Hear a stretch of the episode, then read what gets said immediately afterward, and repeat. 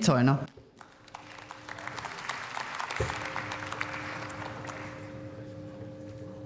Sehr geehrte Frau Präsidentin, liebe Kolleginnen und Kollegen!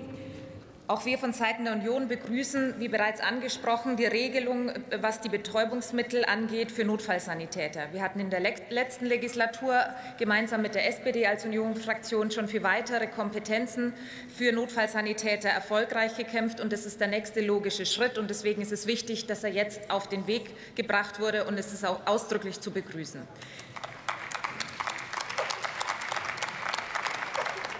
Insgesamt bleibt aber das Alp-VVG hinter den Erwartungen zurück. Und es ist auch ein Spiegel dafür, wie das grundsätzliche Problem der Regierung im Moment tatsächlich ist. Minister Karl Lauterbach hat in ganz, ganz vielen Maßnahmen einfach die Versorgungsrealität unserer Meinung nach nicht erkannt. Da könnten wir anfangen, über Krankenhäuser zu sprechen, über die Pflege und jetzt eben einmal mehr über die Arzneimittel.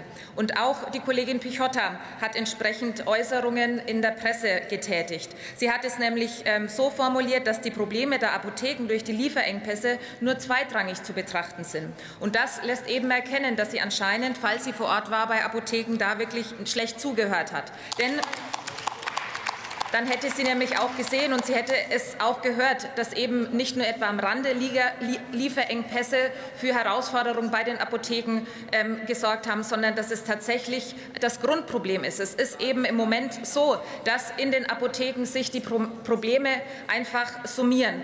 Die Patientinnen, die Patienten, die ein Medikament brauchen, das nicht lieferbar ist, das muss von den Apotheken gestemmt werden. Die Arztpraxen, mit denen die Apotheker dann gegebenenfalls Rücksprache halten müssen, um Lösungen zu finden finden, der Großhandel, wo eben Rücksprache gehalten werden muss, aber auch die Zubereitung von eigenen Mixturen. Und deswegen ähm, unterstützen wir als Union auch die Forderung der Apothekerschaft, dass eben für diesen Mehraufwand, und das sind keine Almosen, sondern das ist einfach Leistungsgerechtigkeit, dass eben wirklich sehr komplizierte Vorgänge auch entsprechend besser vergütet werden.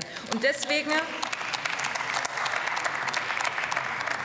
ist es einfach nicht redlich, dass man, wenn man das hochrechnet, jetzt mit äh, der neuen Regelung 50 Cent für solche Aufwendungen umgerechnet 24 Sekunden Arbeitszeit von einer Apothekenfachkraft dann tatsächlich vergütet werden. Wir haben dazu einen Änderungsantrag und wir, wir laden Sie sehr, sehr gerne ein, dass Sie diesen entsprechend auch zustimmen.